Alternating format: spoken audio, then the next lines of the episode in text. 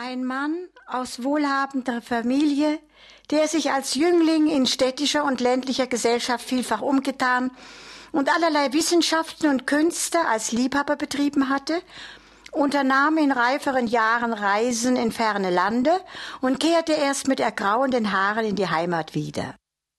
In stiller Gegend am Waldesrand baute er sich ein Haus mit dem Ausblick nach der weiten Ebene und nahm die anmutige eben erst verwaiste Tochter eines Landwirts zur Frau. Eltern und Verwandte waren ihm längst gestorben. Zu den Freunden von einst fühlte er sich nicht hingezogen und neue zu gewinnen lockte ihn wenig. Und so gab er sich der von ihm besonders geliebten Kunde vom Laufe der Sterne hin. Einmal in einer schwülen Nacht erhob sich Dunst aus den feuchten Wiesen und trübte allmählich jede Aussicht nach den himmlischen Fernen. Erasmus schritt die Treppe hinab, und früher, als er es in klaren Nächten zu tun pflegte, betrat er das eheliche Gemach, wo er seine Gattin schon schlafend fand.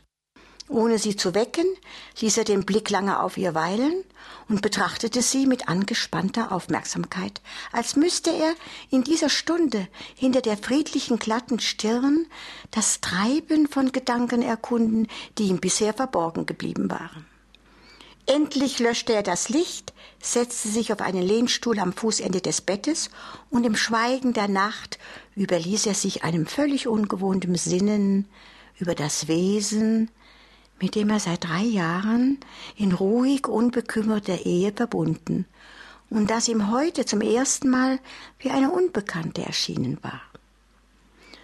Dann erhob er sich und wartete geduldig, bis unter seinem Blick Dionysia die Augen aufschlug und ihn mit heiterem Morgenlächeln begrüßte. Da sie ihn aber mit so ungerührtem Ernste am Fußende des Bettes stehen sah, da fragte sie verwundert Ja, was ist dir denn begegnet, mein Erasmus? Hast du dich heute Nacht auf dem Himmel nicht zurechtgefunden? Gab es der Wolken zu viele? Erasmus blieb stumm.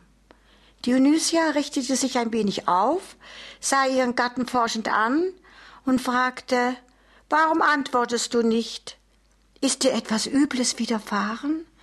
Fühlst du dich krank? Nun endlich entschloss sich Erasmus zu sprechen.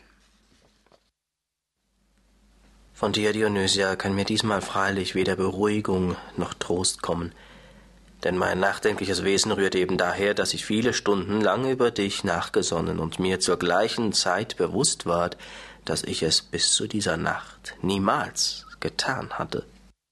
Dionysia auf ihre Polster gestützt lächelte.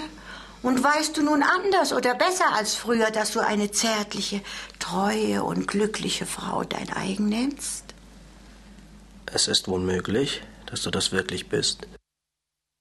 Das Schlimme ist nur, dass ich es nicht wissen kann und dass du es ebenso wenig wissen kannst als ich. Aber was sprichst du da? Woher kommt dir denn mit einem Male solche Zweifel? Das will ich dir sagen, Dionysia.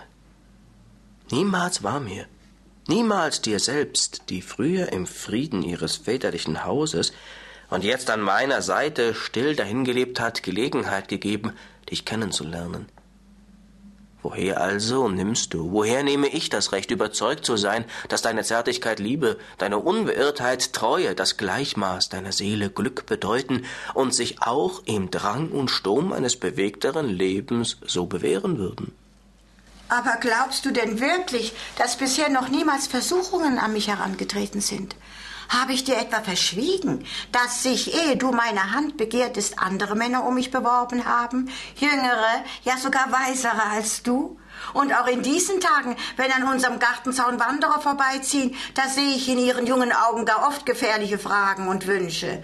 Keinem hat mein Blick je Antwort gegeben. Und sogar die fremden Gelehrten, die sich mit dir über die Kometen kommender Jahrhunderte unterhalten, die versäumen selten eine Gelegenheit, durch Augenspiel und Lächeln mir anzudeuten, dass meine Huld ihnen werter wäre als alle Kunde von Sonne, Mond und Sternen. Habe ich einen von ihnen jemals